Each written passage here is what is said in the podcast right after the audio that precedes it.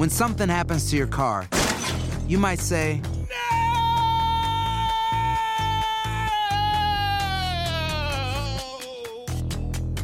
My car. but what you really need to say is something that can actually help. Like a good neighbor, State Farm is there. And just like that, State Farm is there to help you file your claim right on the State Farm mobile app. So just remember, like a good neighbor, State Farm is there. State Farm, Bloomington, Illinois. No hay nada como un teléfono nuevo. Y si quieres uno ahora, aprovecha la oferta de Boost para estar conectado con los tuyos. Cámbiate a Boost Mobile y llévate un Samsung Galaxy A15 5G gratis. Boost tiene las redes 5G más grandes del país, con máxima señal, para que sigas tus sueños sin miedo al éxito. No esperes, visita ya tu tienda Boost Mobile local y llévate tu Galaxy A15 5G gratis. Solo en un Boost Mobile cerca de ti. Oferta por tiempo limitado, solo clientes nuevos. Requiere suscripción al servicio, un dispositivo por línea, impuestos adicionales. Aplican otras restricciones. Visita una tienda para detalles. Aloha mamá. Sorry por responder hasta ahora. Estuve toda la tarde con mi unidad arreglando un helicóptero Black Hawk. Hawái es increíble. Luego te cuento más. Te quiero. Be All You Can Be, visitando goarmy.com diagonal español. Si no sabes que el Spicy McCrispy tiene Spicy Pepper Sauce en el pan de arriba y en el pan de abajo, ¿qué sabes tú de la vida? Para, pa, pa, pa.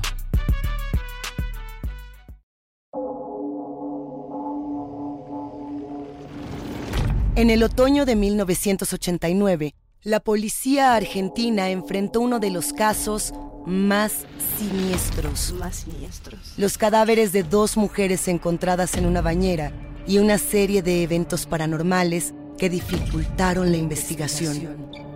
Durante los próximos días descubriremos el caso de las dos primas en la primera temporada de Crímenes Paranormales, aquí en Enigma sin resolver.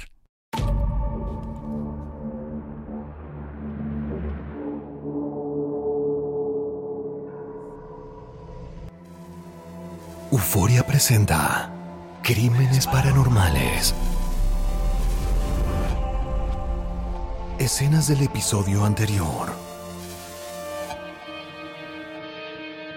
Dígame qué pasó. Mire, creo que debería estar presente en este procedimiento. Encontramos algo demasiado extraño. La policía acaba de realizar un hallazgo macabro. Sé que es un hombre con mucha experiencia en esto, pero, pero esto es muy diferente. Mire, creo estar acostumbrado. ¿Qué pasó? Todavía no se sabe nada. saber qué Por pasó. favor, un paso atrás. Acá todos los vecinos. Mire la piel, está casi desprendida de los cuerpos por las ampollas de gases y líquidos. Mire acá, en algunas partes el tejido está deshecho. ¿Y cuánto tiempo cree que llevan así? Estas mujeres llevan muertas unas seis semanas. ¿Usted está diciendo que Irma vino a verla hace dos días? Doctor, le digo que la chica estuvo acá, habló por teléfono, me dio un beso y se fue. ¿Cómo me podría confundir?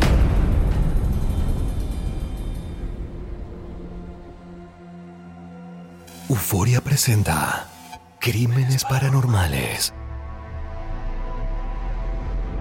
Donde la razón encuentra sus límites. Temporada 1. El misterio de las primas. Una serie original de Euforia Podcast, narrada por Saúl Lizazo. Advertencia. La siguiente historia está basada en un caso real, con escenas dramáticas creadas a partir de los eventos y declaraciones exclusivas de sus protagonistas. Algunas de las identidades y situaciones han sido modificadas. Si aún no has escuchado los anteriores episodios, te recomendamos que lo hagas y regreses para no perderte ningún detalle. Y recuerda, siempre escuchar hasta el último respiro. Episodio 2 de 8. El diablo está en los detalles.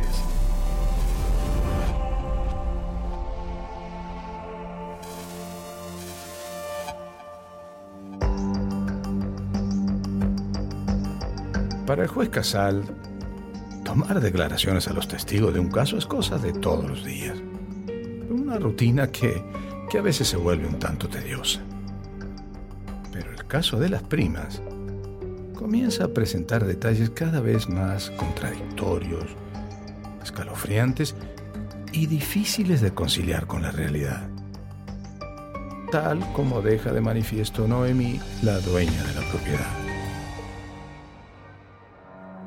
La chica estuvo acá. ¿Por qué tanta duda, juez? ¿Por qué le mentiría? No, señora, no, no creo que me esté mintiendo. Pero tengo la obligación de preguntarle para entender qué pasó. Pero me miran como si estuviese loca. No, Noemí, por favor, en absoluto. Eh, pero ¿sabe lo que pasa? La situación es delicada y, y hay cosas que no, no cierran. Para el comisario Benítez, este tampoco es un caso más. Siente una incómoda perturbación por los eventos sobrenaturales que van apareciendo. Noemí, vamos a hacer una pausa. Descanse un poco, tome algo. Y cuando llegue el oficial de justicia, continuamos. ¿Le parece? Está bien. Paso a mi cuarto. Vaya, vaya tranquila. Una vez solos, Benítez se asoma por la ventana y descubre el tumulto inquieto de periodistas y curiosos que se ha formado en la acera. Todos los medios. No falta ni uno solo. Eh, ¿Quiere que averigüe si hay otra salida? No. Prefiero que le diga a su gente que no hablen con nadie. En el ámbito del periodismo de policiales, las novedades corren muy rápido. Siempre hay alguien dispuesto a vender la noticia a sus contactos en la prensa. Mientras todos los periodistas se apiñan en la puerta como fieras que huelen sangre, un reportero alejado de la multitud espera agazapado el momento exacto para actuar. Todos lo llaman el turco, un viejo perro de redacción que sabe con quién hablar sin perder el tiempo. ¿Qué haces de Civil Romero? ¿No trabajas? ¿Qué haces, turco? Estuve toda la mañana adentro y me quedó el uniforme con un olor que no se podía más. Me lo tuve que cambiar. Estaba para tirar. Sí, se siente desde acá. Lo que será adentro. De lo peor que vi, de lo peor. ¿Un crimen? No sabemos, pero medio difícil. Estaba todo cerrado con llave desde adentro y no había ni una ventana abierta. ¿Suicidio? Tampoco se sabe. Estaban en la bañera pudriéndose desde hace semanas. Para, para, para, para, para, para, para. ¿Cómo semanas? Y recién hoy las descubrieron. Estamos todos igual, turco. Nadie entiende nada. El turco no es un reportero más y los policías que lo conocen lo saben. Su larga carrera dentro del periodismo de policiales comenzó a decaer cuando, asombrado de ver tantos casos misteriosos y sin resolver, comenzó a interesarse en el mundo de lo sobrenatural. Bienvenidos a una nueva noche del Portal del Misterio. Como cada viernes, hoy les traigo un caso fascinante. ¿Escucharon hablar de la paragnosis? ¿Serán ustedes paragnostas sin saberlo? Hoy vamos a ver un caso que realmente conmocionó a toda la población. Desde esta nueva óptica, el turco fue encontrando respuestas y explicaciones insospechadas para muchos crímenes. Pero sus argumentos y pruebas no gozan de mucha aceptación, ni en la redacción del periódico para el cual escribe, y menos aún en el cerrado mundo de lo judicial. ¿Y a quién le tocó el caso? A Casal. Lo tenés que ver. Está desencajado. Mm, me imagino. El turco conoce bien a Casal, sabe que es un juez joven, prestigioso, con una prometedora carrera, muy estricto, pero sobre todo muy escéptico. Tal como intenta mantenerse en estos momentos a metros de allí, en la casa de Noemí, al reanudar la declaratoria. Bueno, Noemí, comencemos un poquito más atrás. Hábleme de su inquilina, Irma, la mayor de las fallecidas. ¿Hace cuánto vivía acá? Hace un mes y medio nos empezó a alquilar. ¿Y en ese tiempo tuvo contacto frecuente con ella? Muy poco. Nos saludábamos en el pasillo o en la calle, pero siempre todo muy normal. ¿Y qué pasó? ¿Qué le dijo cuando vino el viernes? Que su prima se sentía mal y que quería llamar a un médico. Llamó una vez, pero como no la atendía, me pidió si podía seguir llamando yo y ella se fue a cuidar a su prima. ¿Y usted? ¿Pudo comunicarse? Sí. Y a los 20 minutos vino una ambulancia del hospital de Vicente López. Casal le hace un gesto a Benítez, quien comprende que tiene que mandar a alguno de sus subalternos a buscar al médico que acudió al llamado. Hablemos de la otra joven difunta, la menor, Claudia. ¿También vivía acá? No, no, a ella no la vi nunca. Me enteré que existía cuando vino a oírme el viernes. Benítez baja la cabeza reprimiéndose las ganas de explicarle a la señora que los cuerpos llevan semanas pudriéndose y que no hay forma de que Irma o su prima el viernes hayan estado aquí. Al menos vivas. Entonces, Irma, la mayor, ¿habitaba sola la propiedad? Sí. Pero cuando nos alquiló vino con un hombre. Iban a alquilar los dos juntos, pero después se quedó ella sola. A ver, ¿cómo es eso? Yo no lo vi, lo conoció mi marido. De hecho, me dijo que cuando firmaron el contrato hubo algo raro. ¿Raro como qué? Le mintió en algo, ahora no me acuerdo con qué, pero le mintió. ¿Sabe cómo se llama el hombre? Darío. Creo que Darío Tojo, pero no estoy segura. Eh, mi marido lo sabe seguro. ¿Y usted se lo cruzó alguna vez? No, no lo vi nunca. Eh, va una vez, pero de espalda. Él estaba caminando delante mío, entró por el pasillo, yo entré atrás, pero nunca se giró para saludar, ni un gesto, nada. O sea, nunca le vio el rostro. Nunca. Pero hablen con mi marido. Él lo conoció. Tal vez los pueda ayudar. Casal y Benítez vuelven a mirarse. Sienten que acaban de encontrar la punta de un ovillo que puede llevarlos a una respuesta. El juez da por finalizado el encuentro. Con un gesto, despide al oficial de justicia, estrecha la mano con Noemí y le pide a Benítez que acelere la búsqueda del médico que las atendió y principalmente del novio de Irma. Al salir a la calle, la policía le abre paso entre la multitud de curiosos y reporteros que se alborota con su presencia. Estamos en vivo con nuestra unidad móvil desde el frente de la casa de Melo y nos avisan que está saliendo el juez. Estamos con vos, Sandra. ¿Qué está pasando? Así es, el juez acaba de salir de la propiedad y al parecer no va a dar declaraciones. No vamos a dar declaraciones hasta no tener las autopsias en mano. Y les pido por favor respeto por las familias. Muchas gracias. Ahí se va el juez, sin hablar con la prensa. Juez se refugia entre dos agentes que lo escoltan hasta el carro a varios metros de allí. Ya alejados de la multitud, Casal se dispone a subir a su coche, pero una voz familiar lo hace detenerse en el lugar. Disculpe, juez. ¿Tiene fuego? El juez se vuelve con una sonrisa cansada y con un gesto despide a los policías que lo escoltaron. Mientras estos se retiran, Casal busca un encendedor en su saco. ¿Qué pasó, Turco? Creía que habías dejado de fumar. Con casos como este, imposible. ¿Usted qué hace con el encendedor? Y la costumbre. Extraño el caso, ¿no? Varias semanas muertas y recién hoy las encuentro. Varias semanas fue una estimación preliminar. Además, ya tenemos una testigo que vio con vida a una de ellas hace un par de días. Ah, ¿las vieron con vida hace un par de días? Sí, y con esto date por satisfecho. Es lo único que te voy a decir hasta que lleguen las autopsias. O sea, las vieron con vida hace dos días, pero llevan semanas pudriéndose. No empieces, Turco. Es un caso común y corriente. No hay nada de sobrenatural. Yo no dije nada, pero los hechos. Turco, haceme un favor. Antes de escribir cualquier cosa, espérate hasta mañana y hablemos con las autopsias en la mano. ¿Te parece? Por supuesto, señor juez. Un placer verlo, doctor Casal. Que Dios guarde a su señoría. Mientras el carro del juez se aleja, el turco arroja el cigarrillo a la calle y anota algo en su libreta. Le pican las manos de la ansiedad por llegar a su casa y empezar a escribir. Pero sabe que su investigación recién comienza.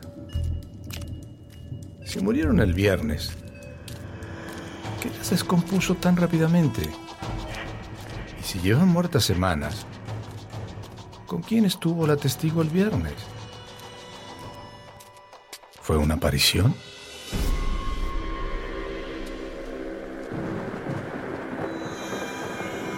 El cielo se ennegrece y comienzan a caer las primeras gotas de lluvia. El turco intuye que encontró la historia que buscaba. Ya regresamos con más crímenes paranormales.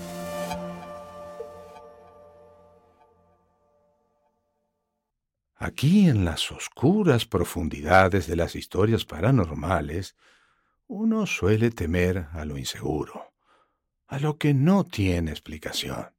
Pero de lo que sí puedes estar seguro es que State Farm estará ahí por si algo pasa con tu auto o casa. Con State Farm no solo están protegidos, también puedes contar con apoyo las 24 horas si lo necesitas. Así que, tranquilo.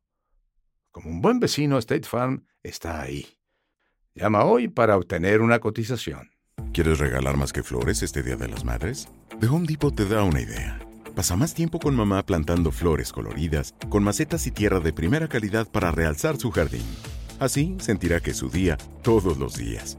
Llévate tierra para macetas Bigoro por solo $8.97 y crece plantas fuertes y saludables dentro y fuera de casa. Recoge en tienda y sigue cultivando más momentos con mamá en The Home Depot. Haces más, logras más. Más detalles en homedepot.com diagonal delivery.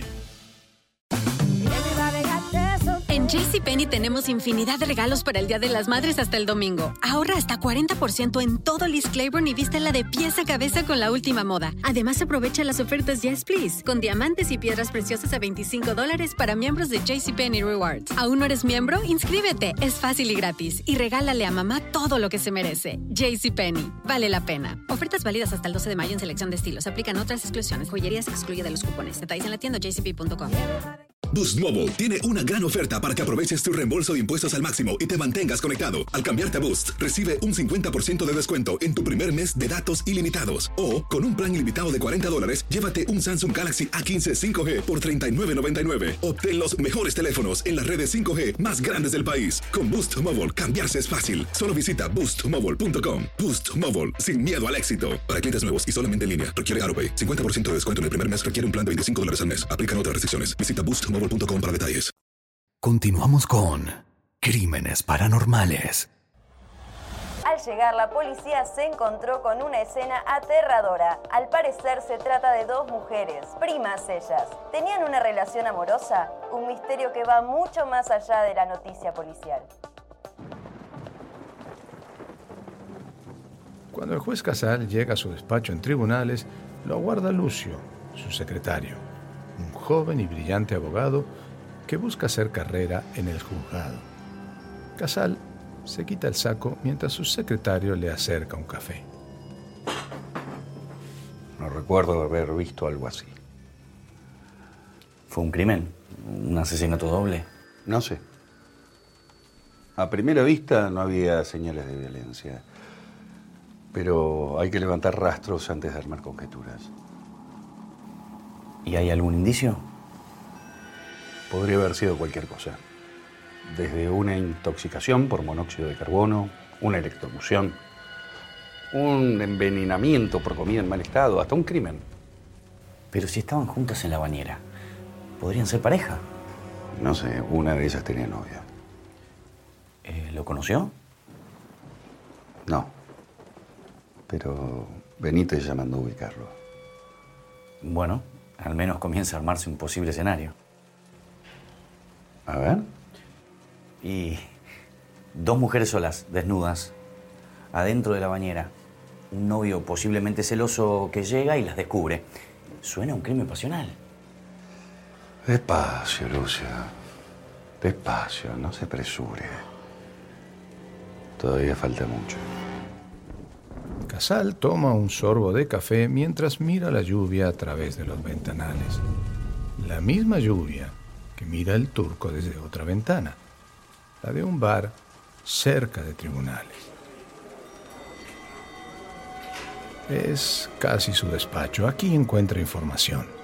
la que le pasan policías, políticos, abogados, soplones, gente de cualquier calaña que suele revolotear alrededor de la justicia. Turquito, ¿Qué hace, gitano? tu cafecito con cognac. ¿Te limpio la mesa? Sí, eso es lo que quiero. ¿Algo interesante? Dos primas muertas. Ah, las lesbianas de la bañera. Sí, lo escuché en la radio. Sí, esa. ¿Qué pasó? ¿Ahora escribís crímenes pasionales? Llamó Ruiz, gitano. No, pero tiene que estar por llegar, ¿eh? Voy. El mesero deja el café, se va y el turco vuelve a hundirse en sus pensamientos. La posibilidad de que la testigo haya presenciado un espectro es algo que en su universo es totalmente factible. Las apariciones lo obsesionan desde hace tiempo y es un tema recurrente en su programa nocturno de radio que hace años realiza en una vieja emisora del centro de la ciudad. Continuamos en nuestro programa y como cada viernes nos visita nuestro Rasputín, Daniel, especialista en sucesos paranormales. Daniel, muchísimas gracias por venir. Muchas gracias a usted, Turco. Y como siempre, un saludo especial a nuestra audiencia. ¿Qué trajiste hoy? Hoy voy a hablar de fantasmas. Fantasma. Ujú, sí. Aunque la palabra fantasma es un poco vaga, no es muy técnica. El término se popularizó a fines del siglo XIX, pero hoy, en parapsicología, preferimos definir mejor los fenómenos que evidencian que hay algo más allá de la muerte, sea psiquis o espíritu. Mm, me interesa. ¿eh? ¿Cómo es esa definición? Bien, hay tres categorías. La primera es el espectro, que es la observación o percepción indirecta por otros sentidos físicos de una presencia, algo más bien intangible. Algo atribuible a espíritu. Correcto. La segunda categoría es el ectoplasma, que es la aparición de una sustancia sólida, aunque muy poco densa, que se materializa. A ver, estamos hablando de una materia real, tangible. Eh, No, no, no solo una percepción, ¿no es cierto? Así es, exactamente. Y la última categoría es la del ectocoloplasma, que es cuando el ectoplasma toma la apariencia de una forma definida. Un rostro, una mano, un cuerpo. El turco anota en su libreta ectocoloplasma, la categoría que considera que pudo haber experimentado la testigo. Un cuerpo entero, tangible, que se manifiesta y le habla. Sin embargo, el turco sabe que para que este fenómeno ocurra debe intervenir lo que llamamos una paragnosta, una persona con capacidades psíquicas particulares que funciona como una antena receptora de esas manifestaciones. ¿Será Noemí la testigo? Una paragnosta tendrá la sensibilidad de la percepción extrasensorial. Habrá contactado con una de las primas sin saber que estaba muerta. En tribunales, el juez Casal y su secretario inician la rueda de interrogatorios. Es el turno del subinspector Castillo, quien tomó la denuncia, acudió a la casa y encontró los cuerpos. Bien. Subinspector Castillo, vamos desde el inicio. ¿Usted recibió la denuncia? Afirmativo. Bien, cuénteme. Hoy, siendo las 10.30 de la mañana, se presentó a la comisaría segunda de Vicente López un femenino que dijo llamarse Ana María Girón de Fernández, de 36 años, junto al señor Aniceto Victorero, de 47. La mujer manifestaba que faltaba su hija de la casa, Claudia Fernández, de 15 años. Y bueno, hacía varios días que no volvía a su domicilio. ¿Y cómo se procedió? Nos trasladamos al lugar con móvil y personal a mis órdenes y con la colaboración y presencia del señor Victorello, dueño de la propiedad, entramos al domicilio. ¿Cómo entraron? Intervino el trabajo del agente Romero, haciendo girar las llaves que cerraban desde dentro, y después las empujamos. Y el señor Victorello abrió con su jugo de llaves. Bien, prosiga. ¿Qué pasó cuando entraron? Una vez adentro, corroboramos que las luces se encontraban encendidas y que el comedor y el cuarto se hallaban en estado de desorden y falta de higiene. Ajá. Eh, ¿Por dónde empezaron? Primero fuimos a la cocina, sí. Había una, una botella de gaseosa y un recipiente con comida. Después fuimos al cuarto, estaban las sábanas revueltas y había una cortina tirada sobre la cama. Y bueno, por último, entramos al baño. ¿Ahí solicitó ayuda? Afirmativo. Pedí ayuda. Y los dos cabos que me acompañaban volvieron a la comisaría con los denunciantes. Y yo me quedé esperando que venga el equipo forense. ¿Y pasó algo extraño en ese tiempo que se quedó solo en la casa? Castillo es un policía acostumbrado a tratar con delincuentes y a enfrentar la calle. Pero ahora no se anima a contar que al quedarse solo, que algo lo obligó a detenerse frente al baño y observar por una eternidad a esos cadáveres diabólicos.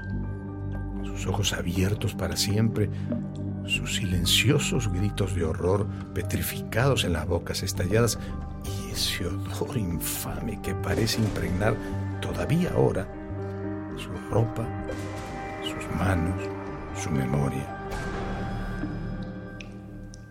Castillo, ¿notó algo extraño en la casa o no? No, no, no, no, doctor. Perdón. No. Nada. Afuera continúa lloviendo y el cielo cubierto de nubes apresura la llegada de la noche. Desde la ventana del bar, el turco mira a la multitud anónima hasta que identifica al hombre que estaba esperando. Su nombre es Ruiz, un mercenario leal de información judicial. ¿Qué haces, Turco? ¿Creí que no venía? Estamos pasados. Este caso de vuelta todo. Domingo y trabajando. ¿Y hay resultados? Avanza. Confuso, pero avanza. ¿Hasta dónde sabes? Sé que no coinciden los tiempos de descomposición con la última vez que las vieron. Eso es raro. Mm. Nadie lo entiende. El forense que fue las miró y dijo seis semanas, pero si ya tenés una testigo que las vio el viernes, ya está. Las chicas estaban vivas hace dos días. Salvo que conozcas la historia de Shirley Hitchens. ¿La conoces? ¿Qué, en este bar? En Inglaterra, en los años 50 hubo un caso muy notable. Fue en una casa de familia de la ciudad de Battersea, donde una serie de manifestaciones alteraron la vida de mucha gente. Ruidos en las paredes, golpes, la casa que se sacudía día y noche. Todo al parecer causado por una presencia espectral que se comunicaba mayormente con Shirley Hitchkins, la única hija de la familia que tenía 15 años. ¿Y qué hacía el espectro? De todo. 12 años duró el fenómeno. Llegó a tal punto que se ocupó de él la BBC, la policía estuvo involucrada y hasta llegó a ser tratado en el Parlamento británico. ¿Y qué tiene que ver con esto, Turco? Y al principio las manifestaciones eran ruidos. Apariciones de pequeños objetos, mensajes escritos en paredes, pero con el tiempo se volvieron peligrosas. Cuando el espectro se enojaba, volaban objetos, se caían cosas y hasta se prendían algunas cosas fuego, de la nada. ¿Pensás que esa es la única vez que pasó?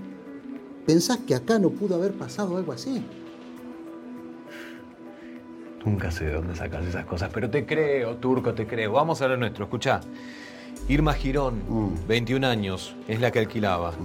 Claudia, su prima de 15 años. La misma edad que Shirley Hitchkin, no es un dato menor. Casal ya le tomó declaratoria a Noemí, la dueña de la propiedad, al subinspector Castillo, que es el que encontró los cuerpos, y cuando yo me venía estaba terminando de declarar eh, Victorello. ¿Y ese quién es? El dueño de la casa, el que abrió la puerta del baño. Aniceto Victorello, el esposo de Noemi. Es un hombre sencillo, con una vida gris y tranquila, y no le gusta que nada la altere. Lo que sucedió en su propiedad le parece una maldición del cielo y quiere que termine lo antes posible. ¿Cómo fue el encuentro con la madre de la más chica, Victorino? La mujer vino a mi casa. Tocó la puerta, primero salió Noemí y después la atendí yo. Ajá. Me dijo que estaba hace un rato tocando el timbre de Irma, que era su tía y que estaba buscando a su hija que estaba con ella, pero que nadie la atendía. Fuimos hasta la puerta, tocamos varias veces, pero no salía nadie. ¿Y qué pasó? Y estaba todo cerrado. La mujer me pidió una llave, que la dejara entrar. Se empezó a desesperar. Tenía un mal presentimiento y, y le dije que era mejor ir por la policía. Y nos fuimos a hacer la denuncia. Y ahí hablaron con el subinspector Castillo. Correcto. Bueno, hábleme del novio. Darío Tojo. ¿Lo conoció? Sí. Vino a ver el departamento y después a firmar el contrato. Dos veces lo vi. Su señora nos mencionó que en el primer encuentro le mintió. ¿Cómo fue? Primero me dijo que estaban casados.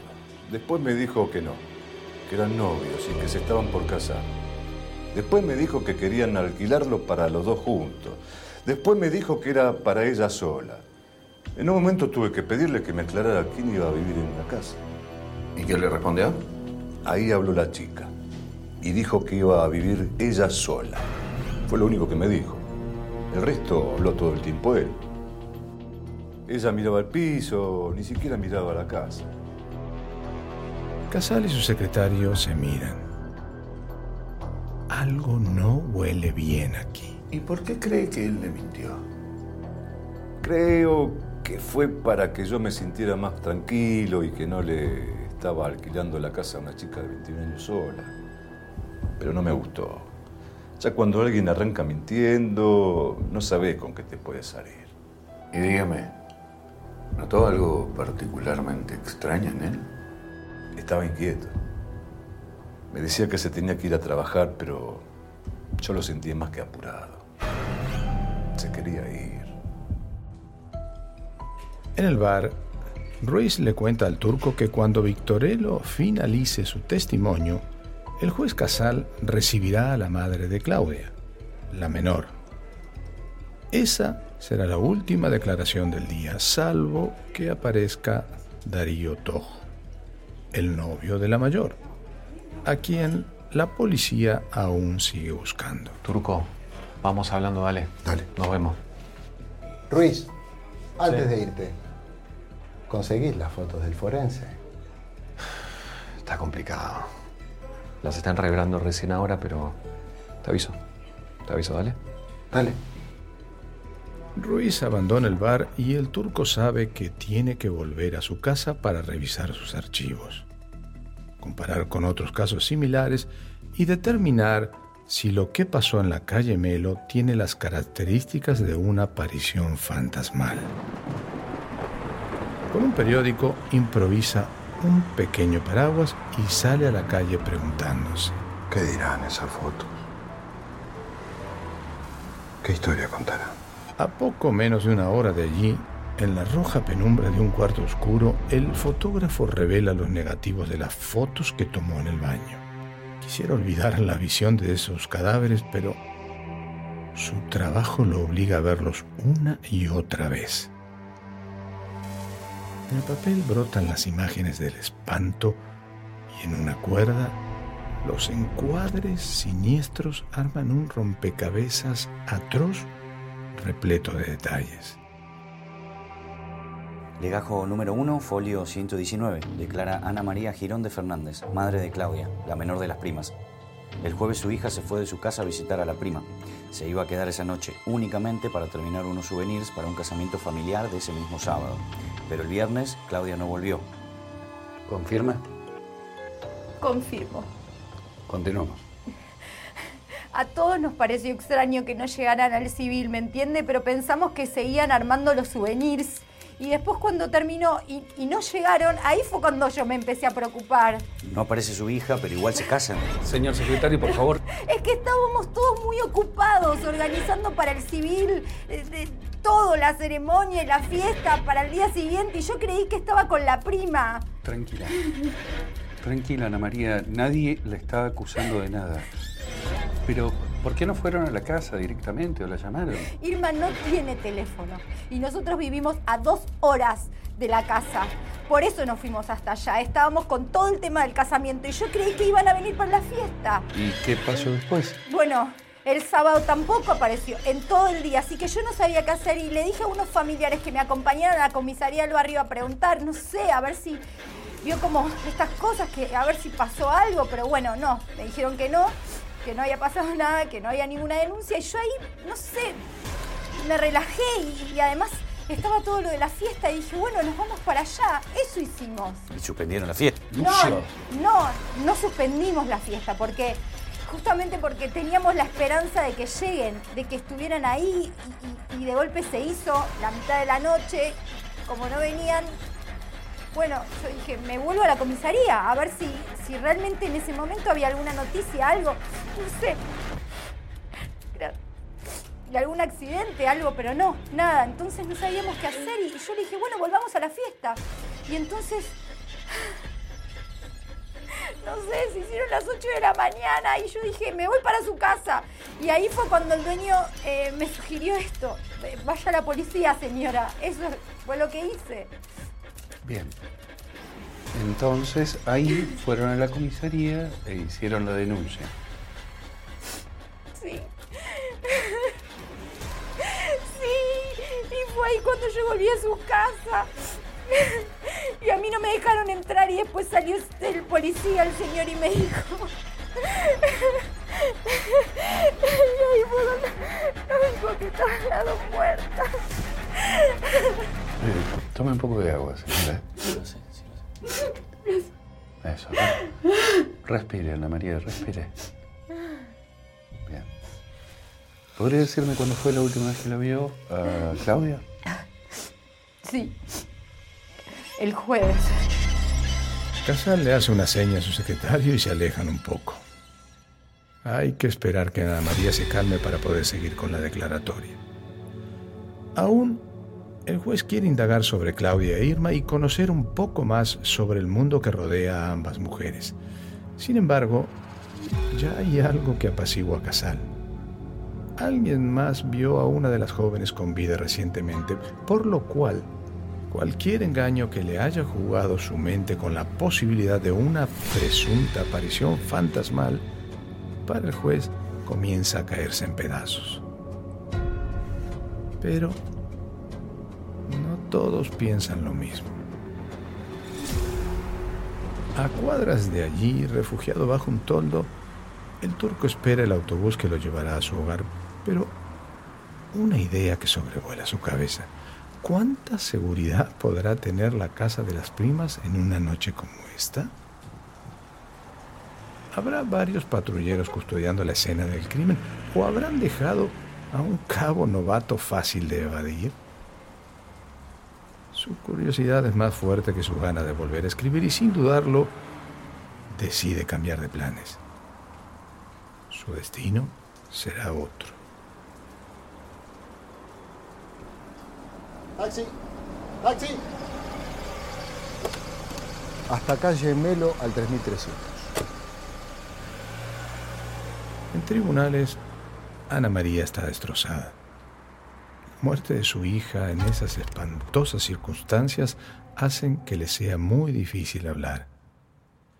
Casal no quiere incomodar a la madre de la menor, pero les resulta imprescindible recabar más datos. Mm, ¿Recuerda algo extraño que haya sucedido con su hija en estos días? ¿Estaba involucrada en algo? ¿Tenía problemas con alguien? No, no, era una chica muy normal, igual que su prima, nunca tuvieron problemas con nadie. ¿Y qué puede decirme de Darío Tojo? ¿Lo conoció?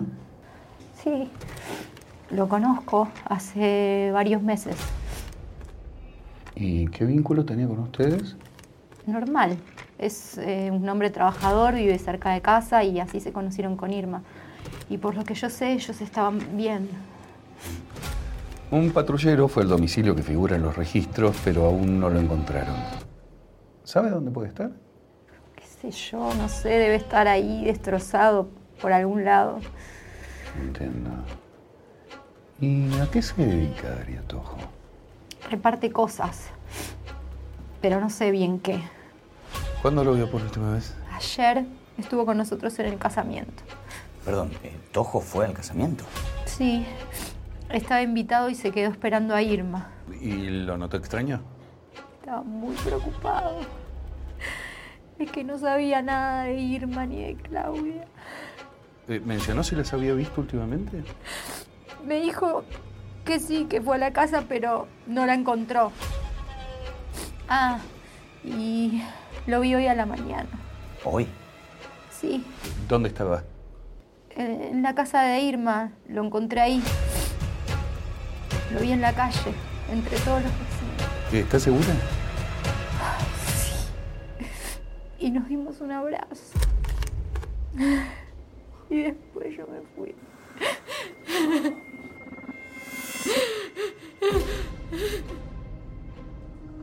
Casal y su secretario se miran y sin decir nada, este comprende que es urgente que Benítez encuentre a Darío Tojo. El secretario acompaña a María hasta el hall de entrada de tribunales, donde la aguardan unos familiares.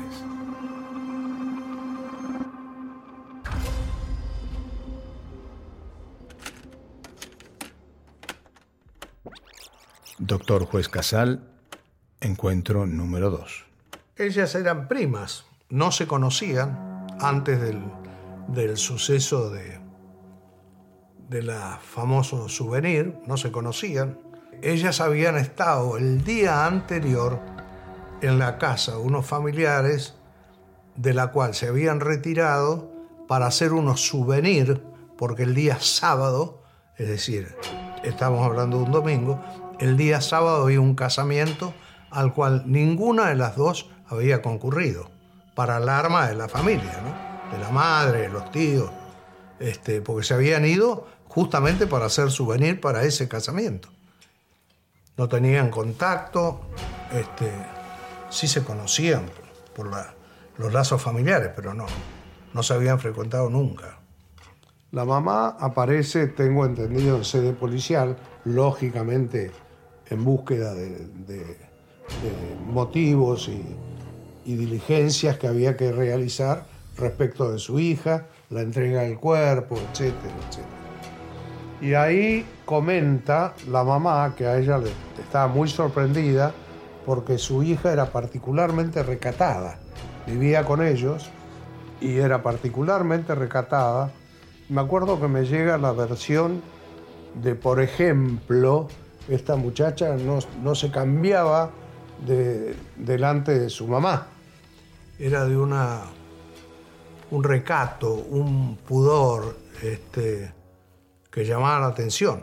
Y haberla encontrado en esta cuestión así, no, nunca le cerró a los padres. Pero bueno, estaban ahí.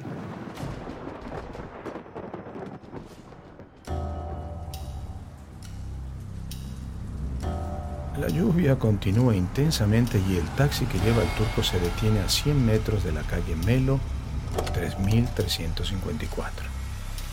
El turco paga, desciende y camina hacia la propiedad. Mira con detenimiento y tal como intuyó, solo hay un policía refugiado bajo un toldo. A varios metros de la entrada de la casa. Sin pensarlo dos veces y aprovechando la oscuridad de la noche, el turco pasa por debajo de las fajas de seguridad y entra al largo corredor que lo llevará a la escena del crimen. Al final del camino, tal vez encuentre respuestas. Ya regresamos con más Crímenes Paranormales.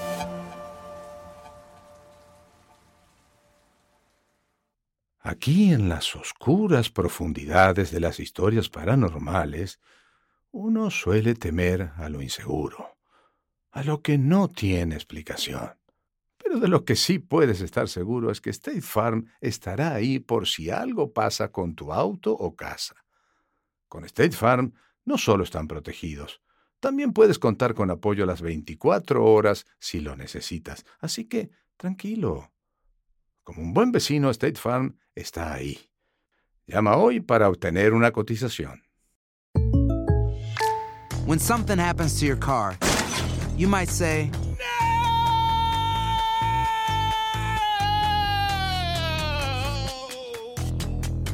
My car. But what you really need to say is something that can actually help. Like a good neighbor, State Farm is there. And just like that, State Farm is there to help you file your claim right on the State Farm mobile app. So just remember, like a good neighbor, State Farm is there. State Farm, Bloomington, Illinois. Si no sabes que el Spicy McCrispy tiene Spicy Pepper Sauce en el pan de arriba y en el pan de abajo, ¿qué sabes tú de la vida? Para, pa, pa, pa. Boost Mobile tiene una gran oferta para que aproveches tu reembolso de impuestos al máximo y te mantengas conectado. Al cambiarte a Boost, recibe un 50% de descuento en tu primer mes de datos ilimitados. O, con un plan ilimitado de 40 dólares, llévate un Samsung Galaxy A15 5G por $39.99. Obtén los mejores teléfonos en las redes 5G más grandes del país. Con Boost Mobile, cambiarse es fácil. Solo visita boostmobile.com. Boost Mobile, sin miedo al éxito. Para clientes nuevos y solamente en línea, requiere AroPay. 50% de descuento en el primer mes requiere un plan de 25 dólares al mes. Aplican otras restricciones. Visita para detalles. Continuamos con Crímenes Paranormales.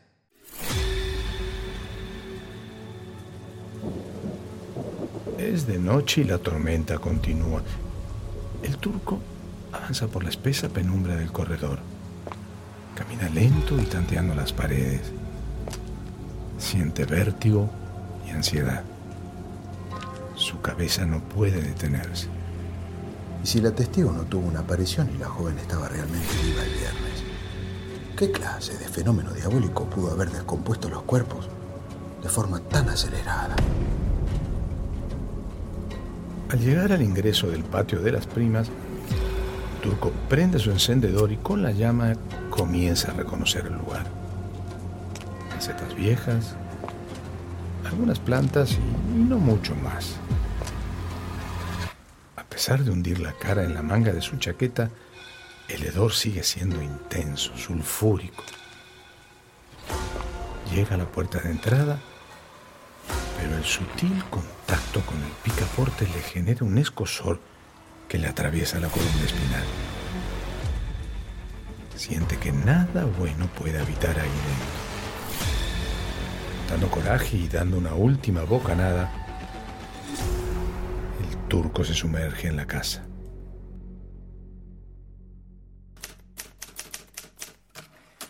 ¿Otro café? Mm, Sí, eh, por favor. Casal y su secretario repasan la declaración de Ana María, la madre de la menor. Es domingo, es tarde y ambos desearían estar en sus hogares, pero el caso ya está en todos los medios y mañana tendrán que ofrecer algún tipo de información. Es apresurado decirlo, pero por ahora no veo más que un accidente doméstico. Una intoxicación, asfixia por monóxido o algo así. Dos chicas apuradas por terminar los souvenirs e irse al casamiento. Eso se presta a un eventual accidente. Es una posibilidad. Eh, pero, ¿qué hacían las dos desnudas en la bañera? La madre dijo que ni se conocían. No es demasiado. ¿Y el novio? ¿Qué hacía en la puerta de la casa esta mañana? No quiso entrar a despedir el cuerpo de su novia. Bueno, tal vez lo intentó y no lo dejaron. Cuando lo encuentre Benítez, se lo preguntaremos. ¿Te parece? ¿Y ayer? Ayer fueron todos al casamiento. Es muy raro, doctor. ¿Usted iría a un casamiento si su hijo no aparece? Lucio, a lo concreto, ¿qué sabemos del médico que fue a verlas el viernes? En ese preciso momento, en la guardia del hospital, un oficial enviado por Benítez espera el registro de las llamadas de emergencia justamente para identificarlo. A metros de allí, en un cuarto refrigerado, los dos cuerpos de las primas aguardan que su temperatura baje lo suficiente como para que el forense pueda separarlos y hacer las autopsias. La recepcionista vuelve con el registro de llamados. A ver, el viernes a las 23. Mm, a ver, a ver. Eh, acudió al llamado de la calle Melo el doctor Bresciani. Sí, sí, sí, el viernes a las 23 en la calle Melo el doctor Bresciani. Sí. El turco da sus primeros pasos en la casa con encendedor en mano y recorre lento el comedor. El lugar está desordenado, pero su visión es demasiado acotada. Por un momento siente el ambiguo temor de encontrar algo o que alguien lo encuentre a él. Avanza y llega a la habitación. Entra y la llama temblorosa empuja la oscuridad por partes. Un ropero, ropa descolgada y una cortina tirada sobre la cama deshecha. El cuadro plantea un nuevo escenario.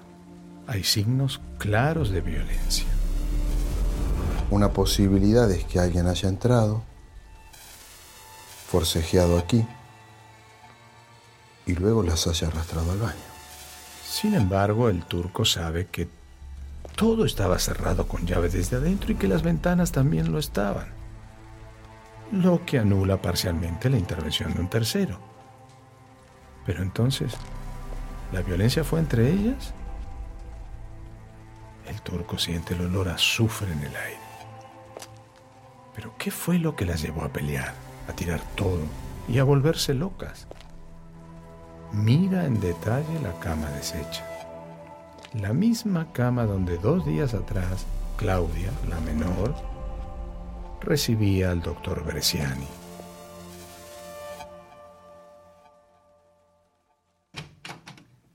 Doctor, llegó Bresciani. Bien, hágalo pasar. Comparece ante esta instrucción a los fines de prestar declaración testimonial Arnaldo Bresciani, soltero de 32 años, médico, a quien ante las preguntas que se le formulan declara que trabaja en el hospital de Vicente López cubriendo guardias de urgencia. Sí, fuimos con la ambulancia haciendo sonar la sirena. ¿Tan grave era el llamado? En ese momento no lo sabíamos. Es por protocolo. Bien, continúen. Cuando llegué me atendió una chica joven que me pareció de unos 30 años. Me dijo que era por su prima, que estaba ligeramente afiebrada, y me hizo entrar por un pasillo. ¿Y dónde estaba la otra chica? Estaba en la cama, estaba vestida, y no me pareció muy enferma. No tenía cara de dolor, ni estaba pálida, ni nada. ¿Y qué hizo? Cuando le pregunté me dijo que tenía dolor de cabeza, frío y dolor en las piernas y cintura. ¿Y lo examinó? La examiné, pero no tenía ningún síntoma, ni dolores abdominales, ningún hinchazón. Todo normal. Solo unas pocas líneas de fiebre. Bien, doctor Bresciani. Entonces, acude al llamado, la recibe una chica de unos 30 años, la lleva a ver a otra chica. Esta señorita pareciera no tener ningún inconveniente salvo una línea de fiebre, ¿correcto? Correcto, doctor. Bien, entonces, ¿le recetó algo? Lo habitual. Reposo, dieta liviana, un antifebril. Y si le subía la fiebre, le recomendé que se diera un baño de agua tibia. Baño que debería darse en la misma tina donde fue hallada sin vida. El turco abandona el cuarto y camina hacia allí, pasando por delante del crucifijo sin rostro que cuelga en el comedor. Con la llama vacilante de su encendedor, ingresa al baño y aquí el hedor es aún peor.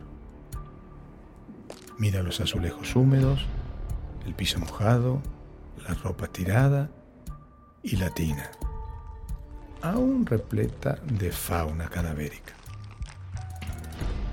Los signos de violencia le hacen pensar que alguna de las dos mujeres perdió el control y tuvo un ataque de ira, una feroz agresión con la que fue capaz de someter a la otra hasta llevarla a la muerte.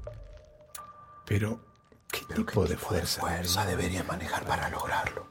¿Y qué clase de desequilibrio mental provocaría algo así? ¿Qué patología psiquiátrica podría explicar un ataque de locura que termine con los cuerpos en este estado?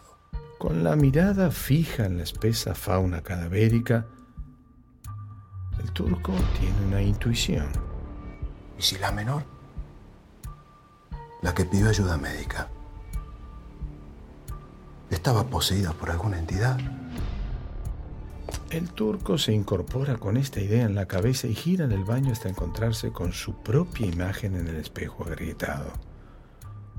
Su rostro, deformado e iluminado por la luz vibrante, le provoca terror y la aparente sensación que detrás suyo alguien respira en su nuca. Posesión diabólica explicaría muchas cosas que aquí no cierran.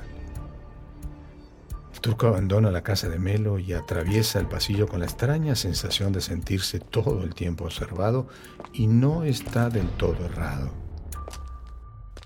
Una vecina, desde la ventana de su hogar, lo ve salir por el pasillo y escaparse en la oscuridad de la noche. Doctor Juez Casal, encuentro número 2. Una de ellas, la mayor, tengo entendido, si mal no recuerdo, llama al servicio de ambulancia. La- el hospital de Vicente López manda una ambulancia con un camillero.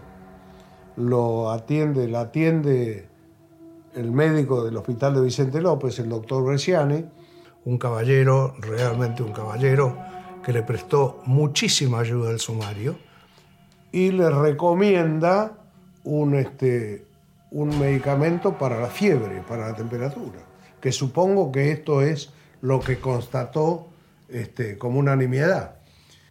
Y entonces eso fue descartando algunas hipótesis. Y ahí empezó una investigación, digamos, casi milimétrica con respecto al tiempo, al- a la hora, al día, porque hay muchísimos sucesos que determinaban que esto había sido de 48 horas a la fecha. El juez Casal analiza lo que dialogaron con el médico y con él ya son suficientes testimonios que aseguran haberlas visto con vida dos días atrás, por lo cual queda prácticamente descartada la pericia preliminar de seis semanas de muertes. ¿Qué opina, doctor? ¿Todavía piensa que fue un accidente? La verdad es que no lo sé. Pero no veo ningún indicio de crimen. Nadie pudo haber entrado ni salido, eso seguro. ¿Y Tojo? ¿El amante de Irma? No lo conocemos. Eh, ¿Me permite pensar en voz alta? Tiene hasta que termine de guardar todo y abrigarme. Irma estaba de novia con Tojo desde hace cuatro meses, ¿no? Pero no vivían juntos, eran amantes. Y la ubicación en que fueron halladas las mujeres no descartan que se encuentren en una posición lésbica. ¿Qué pasaría si Tojo llegó a la casa, vio la situación entre, entre ellas y las ahogó en un ataque de celos? ¿Y las mujeres no intentaron defenderse? Tal vez Tojo tuvo la ayuda de la familia, de la madre, por ejemplo. Tal vez toda la familia estaba indignada por la relación de las chicas.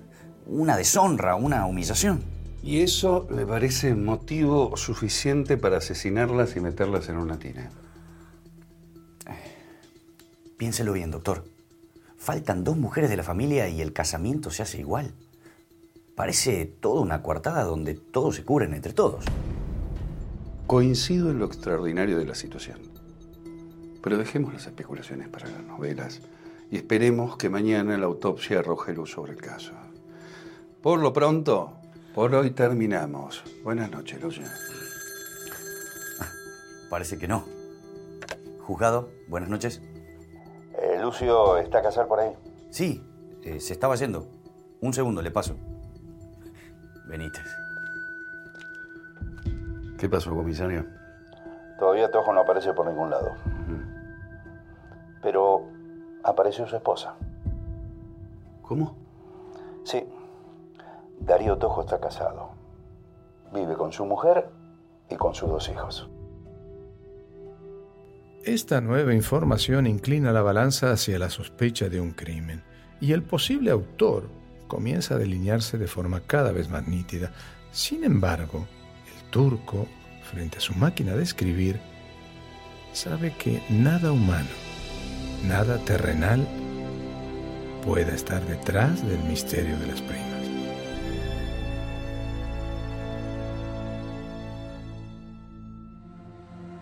Esto fue Crímenes Paranormales, donde la razón encuentra sus límites. Temporada 1. El misterio de las primas. Narrado por Saúl Lizazo. Escenas del próximo episodio. Buen día, Lucian. Buen día, doctor. Llámelo al comisario y dígale que mande una cuadrilla a dar vuelta a la casa. Quiero que busquen cualquier indicio. Que me den vuelta hasta el último cajón. ¿Estamos? Bueno. Inicio en el cuerpo de la menor. Sin rigidez cadavérica, eh, masas musculares crepitantes, ampollas acuosas en todo el cuerpo, derrame de fluidos de putrefacción por boca y nariz, y en el cuello se observa la presencia abundante de gusanos. Hola. ¿Tenés un rato para que nos veamos? ¿Cuánto? Cuanto antes. Doctor, ¿Qué pasó? encontraron a Tojo. Crímenes paranormales. Elaborado por plataforma Sound Stories. Producción original para Euforia Podcast. Presentado por Euforia.